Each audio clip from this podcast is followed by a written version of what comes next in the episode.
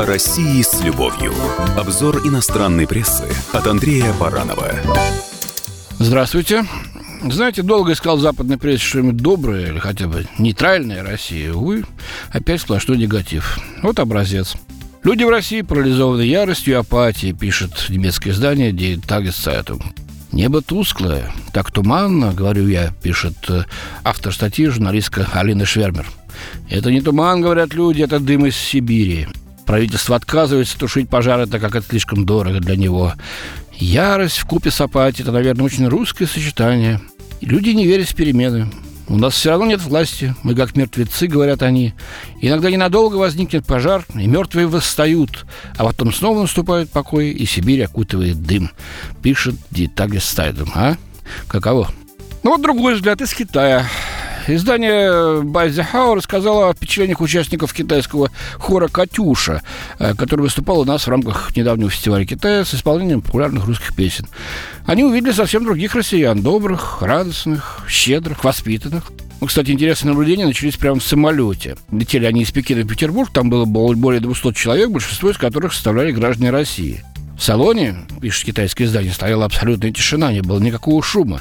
Никто не кричал, не перешептывался. Почти каждый пассажир читал газеты или книги. Глядя на все это, большинство китайских пассажиров старались вести себя так же тихо. И больше всего членам хора восхитило то, что во время посадки в аэропорту Санкт-Петербурга пассажиры аплодисментами отблагодарили экипаж за полет. Ну, мы, собственно, тоже эту моду переняли с Запада, но вот, оказывается, для китайцев это тоже новость какая-то. Основные выступления хора проходили в Москве на ВДНХ. И пока хористы шли от входа к сцене у фонтана Дружбы народов, они стали напевать знаменитую песню «Катюша». Тут же к нам стали присоединяться люди, рассказывают участники хора. Кто-то снимал на видео, кто-то фотографировал с участниками хора. Большинство просто шли рядом и подпевали, все улыбались и даже смеялись. Хм. У фонтана Дружбы народов посетители выставки окружили участников коллектива и стали делать совместное фото. Кстати, название «Дружба народов», отмечает китайское издание, в точности отражает то, что произошло там. Китайцы, поющие русскую песню, и россияне, которые им подпевали. Прекрасные мелодии всеми любимых российских песен, ну, там, «Подмосковные вечера», та же «Катюша», да, «Ой, цветет калина», другие вызвали бурный отклик аудитории. Многие люди дружно подпевали хоры из Китая. Внезапные хоры зрители запели в один голос, песня лилась рекой, словно для этого было все отрепетировано. Многие члены хора не смогли сдержать слез, но певцы не утирали их, позволяя скатываться по щекам. Ну, китайцы много где побывали, в Москве и Питере.